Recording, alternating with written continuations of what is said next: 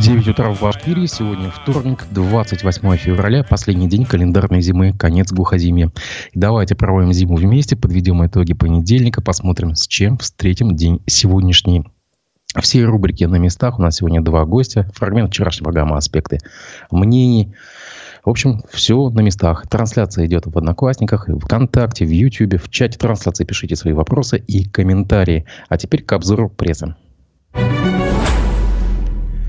Мэрия Уфы утвердила положение об организации и ведении гражданской обороны в городе. А, согласно документу, подписанному Ратмиром Мавлиевым, руководители ведомства организации должны принять правовые акты, касающиеся организации защиты населения при военных конфликтах и чрезвычайных ситуациях природного техногенного характера. Об этом сообщает издание «Коммерсант Уфа». Ну, собственно говоря, «Коммерсант Уфа» обратился в управление гражданской защиты Уфы к заместителю начальника Александру Григорьеву, э, который сообщил, что в новом документе основные задачи не изменились. Это просто обновили старое предыдущее положение 2015 года. Видоизменилась лишь только терминология. Работа над документом проходила в плановом режиме, сказал чиновник. Ну и просто я напоминаю, что на самом деле у города есть э, запас материально-технических э, ценностей, продовольствия, медикаментов, и в случае необходимости ну, как бы все это понадобится, просто, видимо, готовятся к чему-то наши чиновники. Стоит только догадываться. А, давайте немножко к новостям из Госдумы. Депутаты парламента Башкирии приняли постановление о внесении в Госдуму законопроекта о запрете рекламы услуг для уклонистов от армии. По словам спикера Крутая Константина Толкачева, сегодня информационное пространство наполнено агрессивной рекламой такого рода.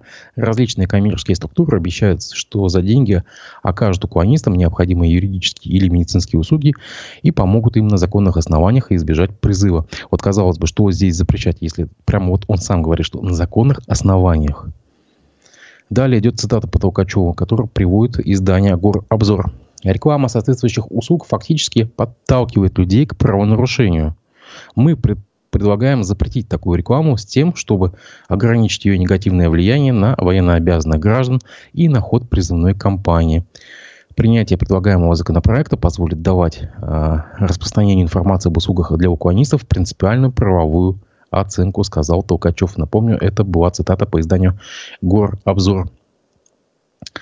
Издание «Сапор-02» рассказала, э, что в Башкирии мать похоронила второго сына, погибшего в зоне проведения СВО.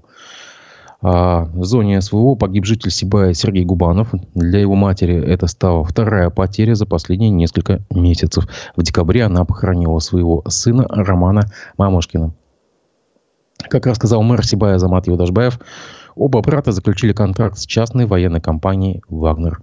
Большое горе для детей. Для матери потерять двух сыновей, ничем не унять боль ее потери, говорит глава администрации. «А, мы не оставим Тамару Владимировну и будем помогать всем, чем а, можем. А изда... а, агентство Башинформ сообщает, что глава администрации а, города Баймака Радмир Сенбаев в зоне СВО встретился со своим сыном, который был мобилизован полгода назад. Как рассказал агентство Башинформ сам мэр, он возглавлял ГУМ конвой районной администрации. Собранную помощь отвезли мобилизованным баймакцам, баймакцам и батальон имени Мингали Шеймуратова. Военнослужащим передали два автомобиля, УАЗ и «Газель», именные посылки, генераторы, бензопилы, запчасти, палатки, спальники и так далее – часть гумпомощи предназначалась, предназначалась разведроте, в которой служил старший сын Радмира Синбаева Азамат. Далее цитата идет. Мы увидели всех наших ребят, паймакцев, бодрые, позитивные, конечно, немного уставшие. Шлют привет и благодарности за постоянную поддержку. Но самое главное, я смог повидаться с сыном. Для их подразделения ребята а, новый прицеп подарили. Вот этот прицеп мы с ним привезли на место дислокации по дороге пообщались. А, цитата по агентству Башинформ. А между тем, давайте к судебной хронике. 27 февраля апелляционный суд Москвы оставил в силе арест экс-координатора штаба Навального в Уфе Лилии Чанышевой. напоминаю, что судом штабы, признаны экстремистской организацией, ликвидированы в 2021 году. Сама Чанышева внесена в список террористов и экстремистов. Активистку обвиняют в руководстве экстремистским сообществом. Статья 282 Уголовного кодекса Российской Федерации. Об этом сообщает издание УФА-1. Она останется в СИЗО до 3 апреля. Такое постановление вынес Московский первый апелляционный суд общей юрисдикции. Чанышева утопировали в Уфу в СИЗО номер один для рассмотрения дела по существу. Сообщили э, изданию в пресс-службе суда.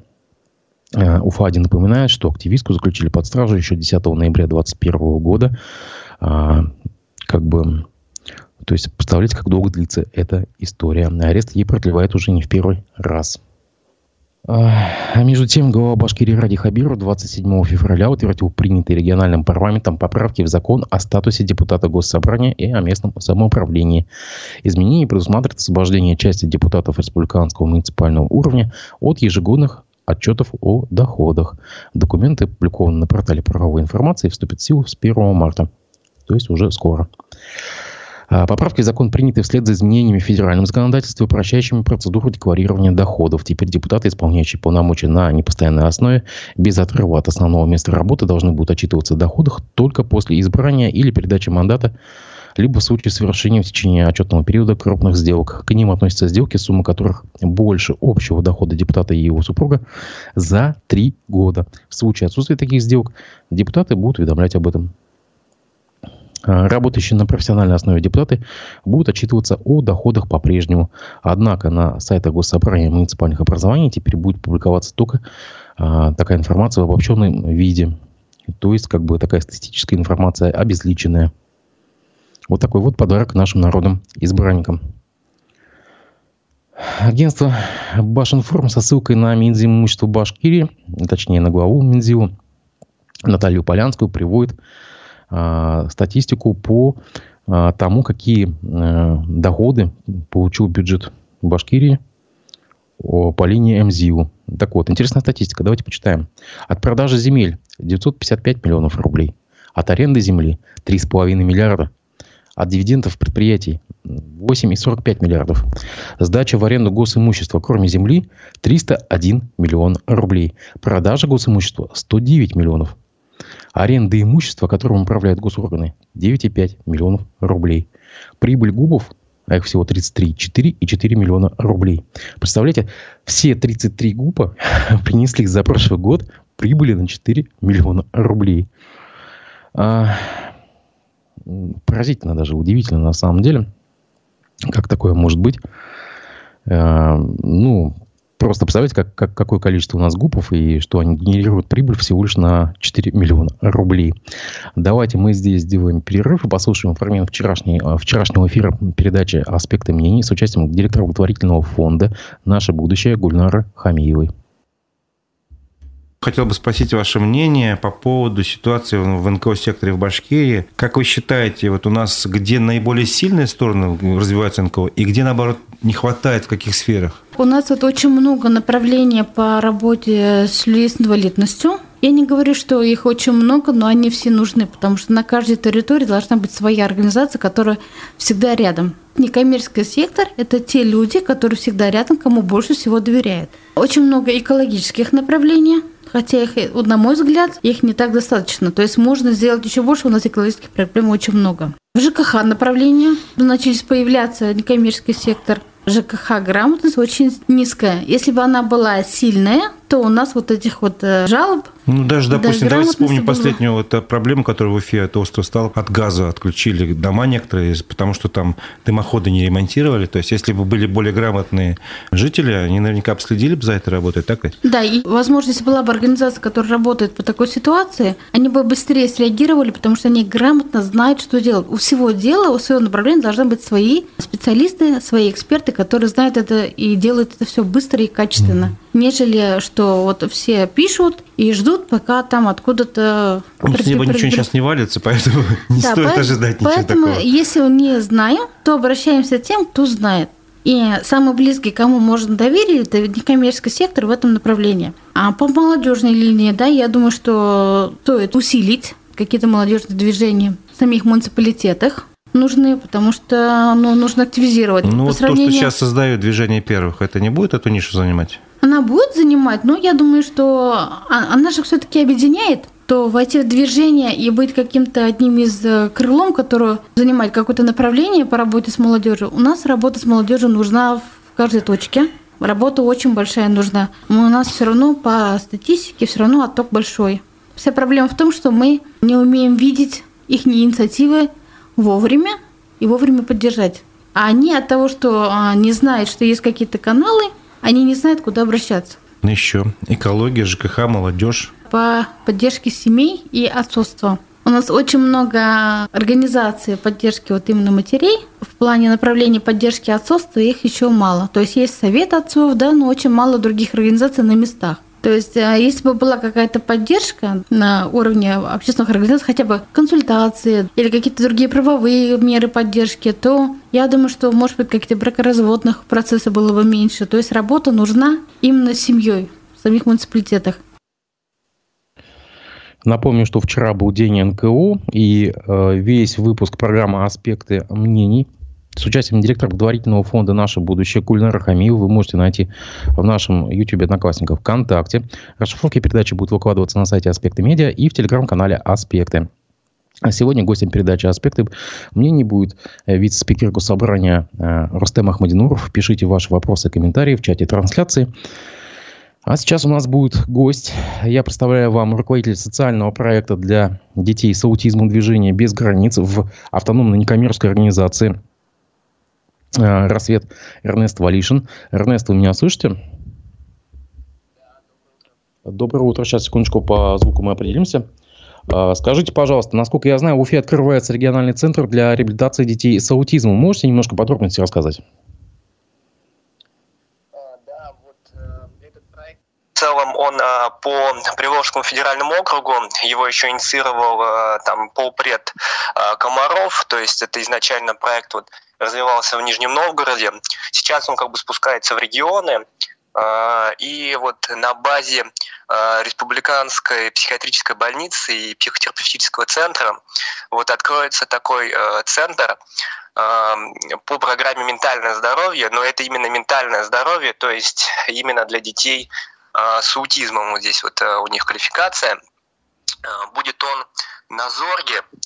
Целом там стоят а, цели достаточно широкие, то есть там и лечебно-диагностические цели у них, и организационно-методические, и образовательные. То есть, но это очень как бы широкие цели. В целом, ну, у нас ни один центр в России не может все полностью охватить. То есть тут э, скорее будет именно, я думаю, лечебная врачебная помощь, потому что здесь ну, все-таки это психиатрическая больница, э, это организовывает, а уже э, различные коррекционные занятия и методическая помощь, это уже будет, так скажем, ну, вторично там оказываться для детей с аутизмом. Эрнест, а сколько у нас вообще в Уфе и в Башкирии детей с аутизмом? По официальной статистике, то есть ну, тем э, детям, которые вот диагноз поставили, это сейчас э, последние данные было 1800 детей.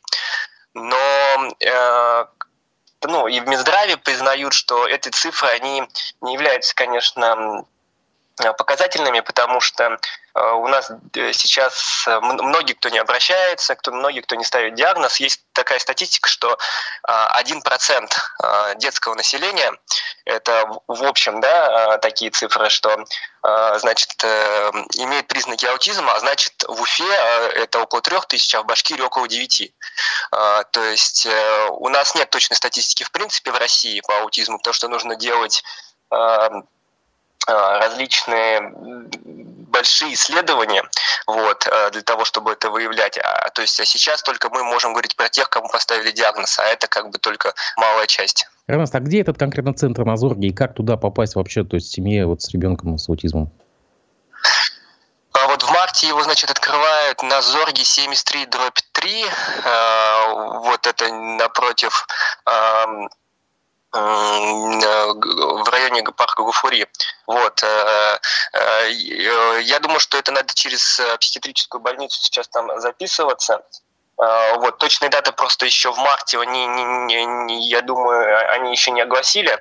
Вот, и надо вот смотреть за, я думаю, на ресурсах Республиканской психиатрической больницы всю информацию. А в чем заключается вот реабилитация, там, коррекция, вот что, что, что там будут делать? А, ну, в первую очередь э, здесь э, идет, то есть, ну, вот эм, лечебные у них э, цели, то есть обследование ребенка, да, а, то есть различные обследование там ЭЭГ, КТ, то есть ребенка для того, чтобы понять его состояние, в первую очередь состояние центральной нервной системы, а, Дальше это уже лечение, ну, то есть психиатрическое, это различные э, э, виды препаратов, которые могут ребенка там стимулировать или, наоборот, затормаживать. Э, вот. Э, ну и дальше там уже какие-то либо занятия. Ну, понятно, что занятия там по всем направлениям э, я, я не думаю, что смогут они предоставить, но то есть какие-то коррекционные занятия будут, но э, пока очень мало у нас методической базы для того, чтобы сделать занятия по всем направлениям, так скажем, коррекции. А вот интересно, какая вот у нас э, в России разница вот э, по реабилитации, там, допустим, с Европой для таких детей? Ну, у нас нету системы, то есть э, государственной в первую очередь. У нас вот, э, вот как вот этот, допустим, центр строится, он более, так скажем, точечная помощь, да. В основном вообще все проекты в России, они инициированы родителями, то есть именно родители, родительские МКО создаются и создают различные э, ну, направления коррекции детей, там поведенческие терапию, там или дефектологию и так далее. То есть э, все делают у нас родители, то есть государственных э, центров, их крайне мало, то есть они не охватывают население. А в Европе, конечно, у них э, система, э, как правило, построена, у них вот для, для каждого возраста есть э, структуры, которые принимает. Там вначале это ранняя помощь, после этого там дошкольное учреждение, школьное, потом уже это сопроводительное проживание, то есть уже, а потом они уже трудоустраиваются. То есть их на каждом этапе, у них есть маршрут, и их сопровождают. А у нас пока вот э, вообще этим сектором занимается, по сути, НКО. А, вот. А, но из э, специалистов, так скажем, э, считается, что в России специалисты есть отдельно достаточно сильные, а в Европе у них очень много, как бы так скажем, связано с толерантностью, и ну, детей у нас в России привыкли с ними работать и, э, и, так скажем, добиваться результатов. А там такой более толерантный подход. И, ну, как правило, ребенка просто им нужно, ну, в Европе, так скажем, чтобы к нему более э, относились так спокойно. Вот. Так что именно специалисты в России отдельные могут быть даже и лучше. Вот, ну, встречается такое мнение. Скажите, а вот итог какой этой работы? То есть э, помещение в ПНИ или вовлечение в, в, в общественную нормальную жизнь, ну, как бы, что навряд ли, да? Что в итоге-то в конце? Ну, э, цели, конечно, в целом, э, конечно, вот чтобы в ПНИ как раз-таки они не попали.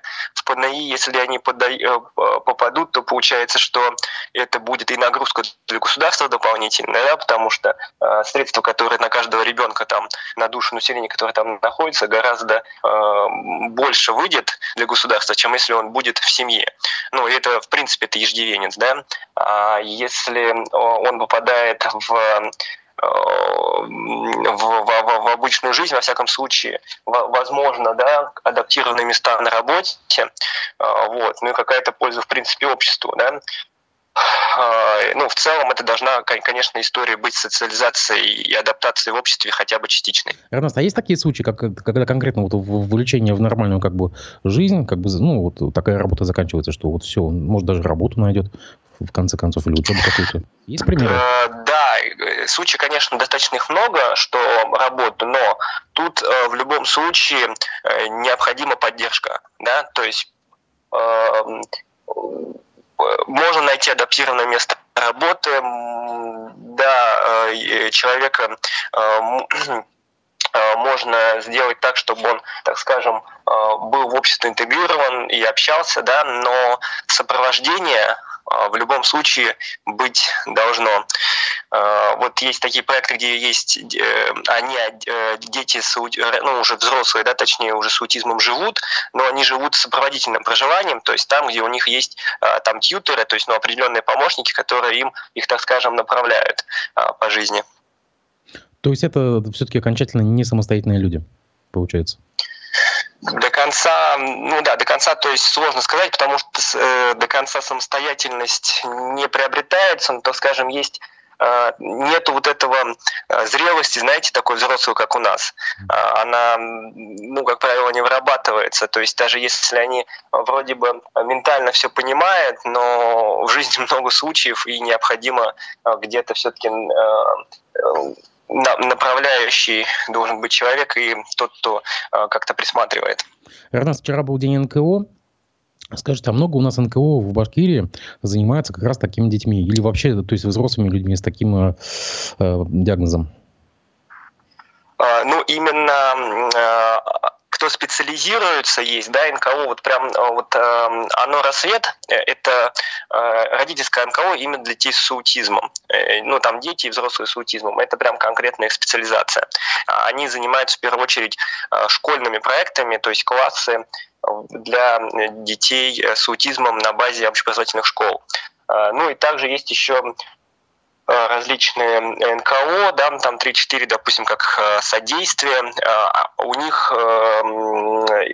разные виды нозологии, с кем они занимаются, в том, в том числе и с аутизмом, там и с, с синдромом и так далее. То есть Э, там, э, с, так скажем, с, с разными категориями работают. Вот, то есть, ну вот, я думаю, где-то 3-4 Уфе таких э, НКО найдется. Наверное, спасибо вам большое. Спасибо вам большое за вашу работу, которую вы с коллегами ведете. Я думаю, ваше дело очень важно и желаю вам успехов в этом поприще. Всего доброго. Спасибо. До свидания. Вы все слышали сами. Действительно, а, ситуация есть такая, что вот 1800 почти детей, государство не занимается почти их реабилитацией реабилитации, коррекции. И только вся надежда на НКО. Я, кстати, напомню вам, что вчера у нас был день НКО. И э, в основном почему-то, когда у нас говорят о, об НКО, подразумевают социальные направления. Именно, э, именно работу вот в, в, в, социальном, в социальной стезе. Но, видимо, это то самое место, которое не закрыто государством, государственными а, структурами, а, которые могли бы, а, могли бы как-то вот способствовать, что ли, не знаю. Тем более дети-аутисты – это такая тема больная. А, а Сейчас я хочу вам представить э, следующего гостя, руководителя Центра развития молодежных инициатив УГНТУ, руководитель движения школы безопасности в Республике Башкортостан э, Гузель Ахмадиеву. Доброе утро, как меня слышите? А, доброе утро. Гульшат Вазировна, здравствуйте. Смотрите, а, школа да. безопасности. Можете вкратце рассказать, что это такое школа безопасности? А, школа безопасности – это всероссийское детское юношеское общественное движение, которое занимается обучением навыкам безопасного поведения детей и молодежи. То есть если коротко. Мы говорим о безопасности на улице, безопасности в быту. Вот, об да, этом. совершенно, совершенно разные направления. Безопасности на улице, в быту, на воде, информационная безопасность, обучение навыкам первой помощи. А, ну, весь спектр а, тех тем, которые касаются детей и молодежи. А, не первый год вы в Уфе продвигаете этот проект. А, скажите, пожалуйста, каким образом дети попадают в эту школу, как они могут стать слушателями ваших курсов? А, ну, а, во-первых, мы работаем через школы. Да? На сегодняшний день а, движение школы безопасности является, мы являемся членами организации сейчас нового российское движение детей и молодежи. И, соответственно, мы можем там свободно в любой школе проводить наши занятия. Во-вторых, мы работаем через учителей ОБЖ, собственно говоря, учителя ОБЖ и педагоги дополнительного образования – это наши главные, а, скажем так, проводники а, к детям. Да? И прежде чем идти к, э, к ребятам, мы, конечно же, работаем с, с педагогами. А затем есть наш проект на сегодняшний день, сейчас новый проект, который называется называется «Школа первой помощи. Золотые минуты». Есть проект «Мастерская компетенций» и а, также проект «Мобильный отряд школы безопасности». То есть сначала мы обучаем школьников, старшеклассников и студентов да, а, различным направлениям безопасности, а затем, затем уже мобильные отряды, они проводят мероприятия в своих городах и селах. Ну, допустим, «Золотые минуты». Расскажите подробнее, что это такое? Ну, проект «Золотые минуты» э, это был грант фонда президентских грантов, э, специальный конкурс, который мы выиграли, и проводили обучение для э, жителей э, ДНР, ЛНР, которые вынуждены да, к нам были переселиться и проживали, проживают и сейчас тоже в пунктах временного проживания. Сейчас мы этот проект расширили, и этот проект чисто «Золотые минуты» — это проект чисто по первой помощи. Да? Он так и называется «Школа первой помощи. Золотые минуты». А, мы планируем проводить э, это со всеми школьниками. Я думаю, что мы уже, а, наверное, будем проводить это и для взрослых. Почему? Потому что на сегодняшний день а, в нашем составе есть инструкторы по первой помощи, которые имеют для этого документы. Мы имеем базу, и хочу сказать, что э, мы практически единственная общественная организация, детское отделение школы безопасности, которая проводит уже на протяжении нескольких лет соревнования по первой помощи среди школьников и студентов. И э, тот опыт, который мы уже э, имеем за эти годы, позволяет нам э, проводить это обучение уже, наверное, массовое. Но э, обучение проводят, я еще раз повторяюсь, только те инструкторы, которые имеют образование, навыки проведения обучения, ну и достаточно компетентны. Пожалуйста, смотрите, но ведь, э, допустим, оказывает первую медицинскую помощь, учат даже на уроках ОБЖ. А тогда чем ваши курсы отличаются? А, ну, а, смотрите, во-первых, я вам сразу скажу замечание. Мы не можем оказывать первую медицинскую помощь. Вот а, я обратила внимание, что очень часто говорят, первая медицинская помощь. Медицинскую помощь могут оказывать только врачи, только врачи. Существует закон, да, по которому а, мы действуем, да, и... Не-не, обучение, обучение, в, обучение, обучение а, об, об оказании. Да, обучение. А, ну, ну, смотрите, вообще, а, как э, говорят, что такое школа безопасности. Школа безопасности – это практическая составляющая предмета ОБЖ. Если мы говорим о, о, ОБЖ, вот вы знаете, с какого класса преподается этот предмет? Да, по-моему, Он преподается... Да нет, он преподается с восьмого класса. Крайне редкие школы, которые начинают преподавать его с шестого класса. И потом, а, то, что, а, во-первых, он преподается очень редко. В рамках э, тех часов, которые даны на ОБЖ, э, проводить первую помощь крайне, ну, не, крайне недостаточно. Это первый момент. Да? И вот очень часто говорят нам в школы, ой, приедьте, пожалуйста, проведите нам обучение. У нас вот тут э, соревнования, нам нужно детям за пять минут показать, и тут же, чтобы они повторили. Вот мы, мы категорически против этого, потому что если мы действительно качественно хотим обучить первой помощи школьников, для этого а, нужно а, большое долгое время, а для этого нужно, чтобы они приобрели эти навыки, для, для этого нужно оборудование. И если уж мы говорим о школах, да, вот сейчас буквально неделю назад прошла Олимпиада школьников, которая показала, что очень многие дети, особенно неуфимские, они э, даже на Олимпиаде не могут правильно э, оказать э, на роботах-тренажерах первую помощь, потому что элементарно у них в школах нет этого оборудования. И э, вот когда они готовятся к Олимпиаде, э, мы стараемся всем помогать. Ребята, учителя с детьми приезжают к нам в Уфу и работают на нашем оборудовании. Ну вот, кстати, вот все дело в этом. Показательно, что за два месяца вот этого года уже несколько детей, несколько подростков погибло в бытовых пожарах, а, в, в, на дорогах просто, да. Ну, то есть, как бы, ну, кто-то даже элементарно ПДД не знает. Да, элементарно даже переходя железную вот. дорогу э, в наушниках э, были случаи. Это да. Вот. Э, Поэтому, знаете, если мы будем э, заниматься только э, первой помощью всех обучать, ну, это не спасет ситуацию, да.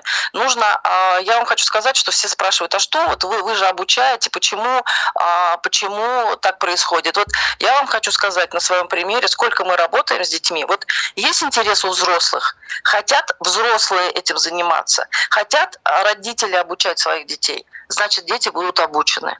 Если я своему ребенку запрещаю ходить в наушниках на улице, значит мой ребенок а, будет в безопасной ситуации.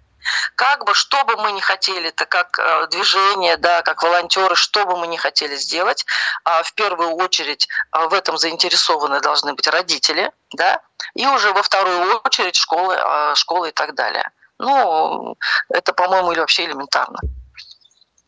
А скажите, а вот по поводу вашего проекта с УГНТУ, это, вы возглавляете Центр инициатив УГНТУ, конкретно об этом направлении расскажите, да. пожалуйста. А, ну, я работаю, да, я работаю в университете, руковожу Центром развития молодежных инициатив. Это такой проектный офис, который помогает студентам, молодым ученым, молодым преподавателям обучиться написать, писать социальные проекты и участвовать в различных конкурсах грантов.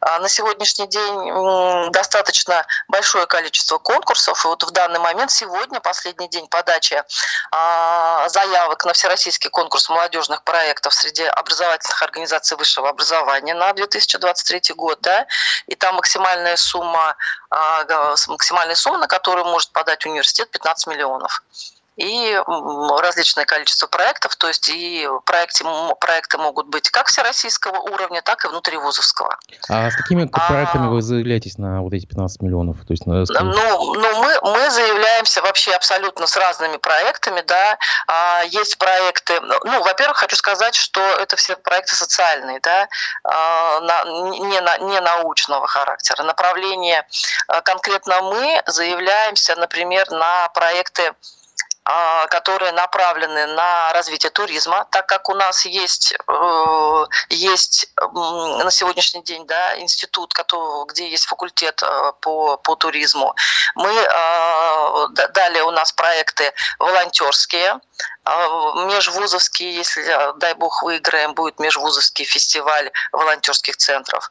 Это, ну, конечно же, раз я работаю в ГНТУ, ребята кафедры пожарной промышленной безопасности написали проект по возрождению молодежного фестиваля «Огонь в сердце», а, связанный с безопасностью. Это проекты создания коворкинга, коворкинга это проекты, которые делают делает э, строительный институт, ребята из строительного института, это экспедиции в малые города Башкортостана, э, это киберспорт, да, э, уже у нас есть ребята, которые магистранты, они уже достаточно опытные, они выигрывали проекты в Росмолодежи и сейчас решили как бы замахнуться на всероссийский проект по, по, по киберспорту это будет образовательный проект. Ну, вот как-то так. А вчера Проекты был... очень разные. Вчера был день НКО, и вот, допустим, у нас в гостях была ваш коллега Гульнара Хамиева. Ее мой коллега Разиф Абдулин спросил, каких НКО не хватает. И она сказала, что, допустим, не хватает НКО в сфере ЖКХ. А как вы считаете, каких направлений не хватает? НКО по каким направлениям? в городе, в республике. Да, в республике. Ну да, я тоже, я тоже, я тоже как бы работаю. Мне кажется, не хватает э, может быть, я мало сталкивалась, не хватает НКО в сфере культуры. В сфере прям чисто в культуре, наверное, особенно вот сейчас в рамках э, подготовки 450-летия э, юбилея Уфы, мне кажется, если были бы у нас такие проекты, которые НКО выигрывала, и для Уфы это было бы очень здорово. А... Ну, конечно же, вот смотрите, я хочу сказать, что в сфере безопасности жизнедеятельности на сегодняшний день а, я вам могу сказать, что это НКО, связанные с добровольной пожарной охраной, но это достаточно узкая, да, как узкая направленность, да, и на сегодняшний день у нас есть только поисковики и школа безопасности и ВДПО. Все. То есть э, я бы, например, была очень рада, если бы в нашем направлении достаточно, ну, как бы было бы больше некоммерческих организаций. Очень много патриотически направленных организаций. Немного, не, не могу сказать, что много, но есть они, да. То есть это, как правило, э, бывшие сотрудники там, спецназа, еще э, каких-то войск, они создают НКО и обучают детей. Но это все-таки больше такая ну, военизированная, что ли, направленность. Э, детей учат стрелять, учат там зорницы у них. Мы, мы как бы все-таки по другой, да, мы как раз про безопасное поведение просто на улице, просто дома и там при каких-то ЧС. Вот чем больше нас было бы, тем было, тем было бы здорово.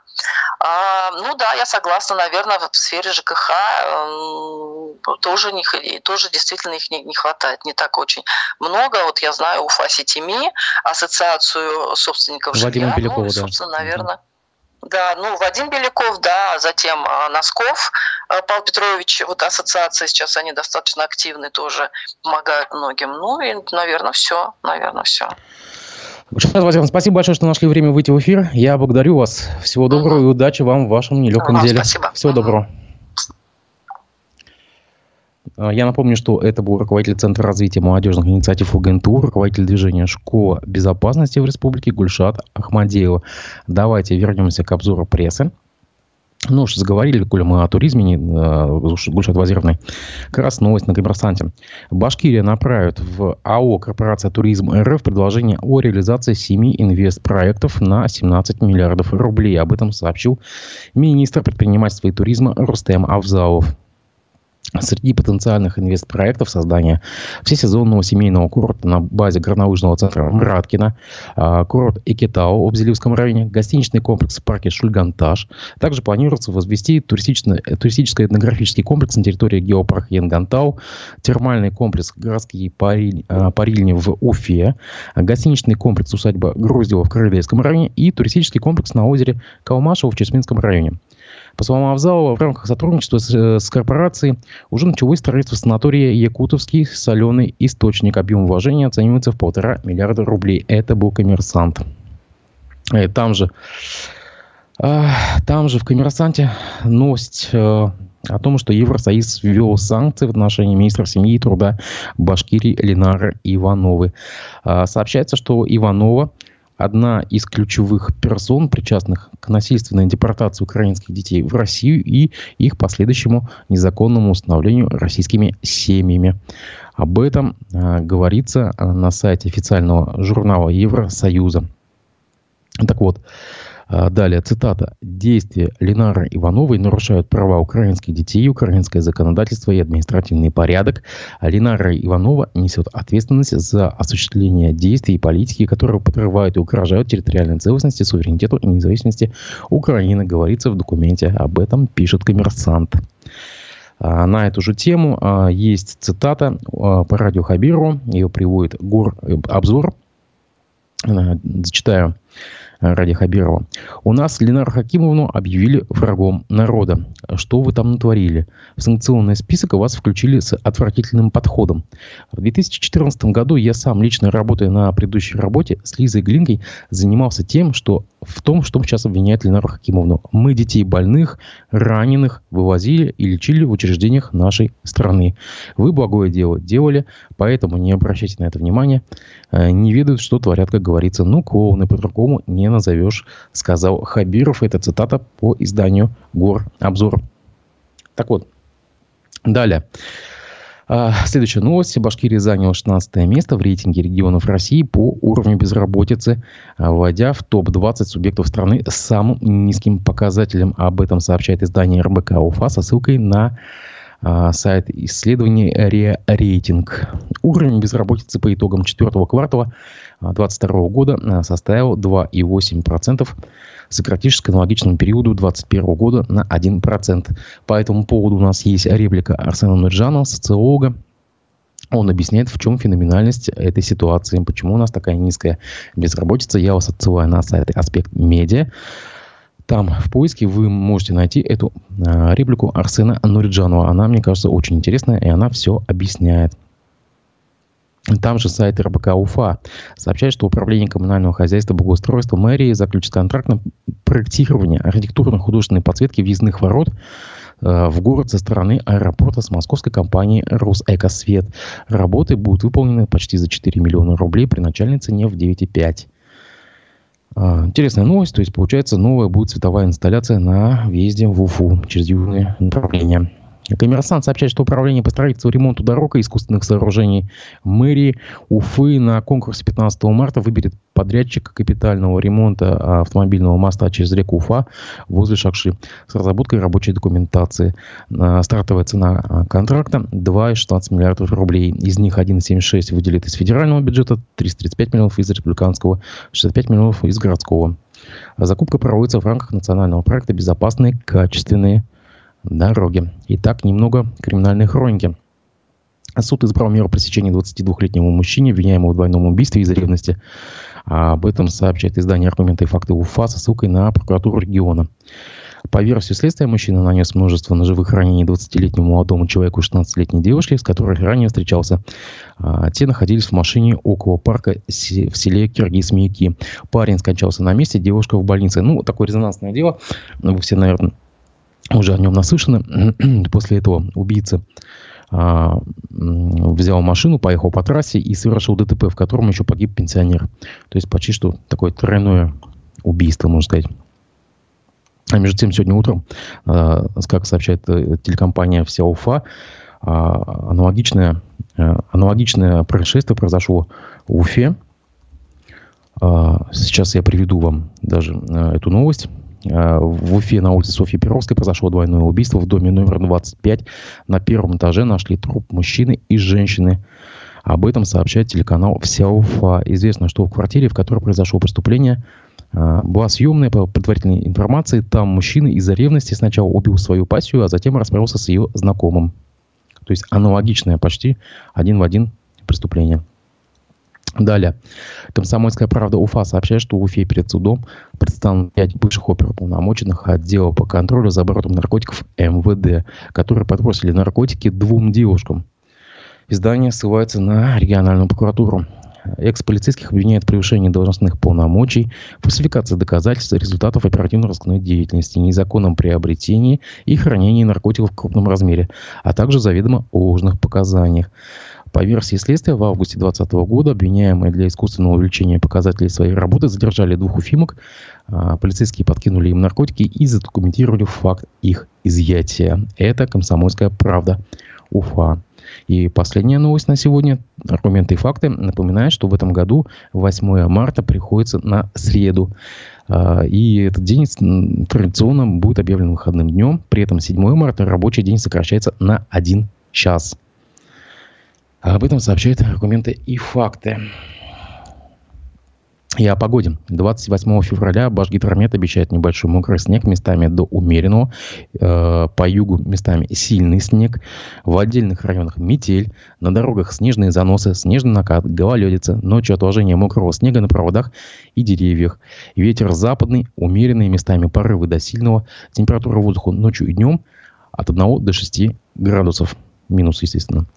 1 марта синоптики прогнозируют небольшой снег, местами до умеренного. На дорогах снежный накат гололедица. И ветер западно-северо-западный умеренный. Температура воздуха ночью 5-10, днем 2-7. Я напоминаю вам, что сегодня гостем передачи «Аспекты мнений» будет вице-спикер Госсобрания Рустем Ахмадинуров. Жду ваших вопросов и комментариев в чате трансляции. Встретимся в эфире после 11 часов. Не прощаюсь.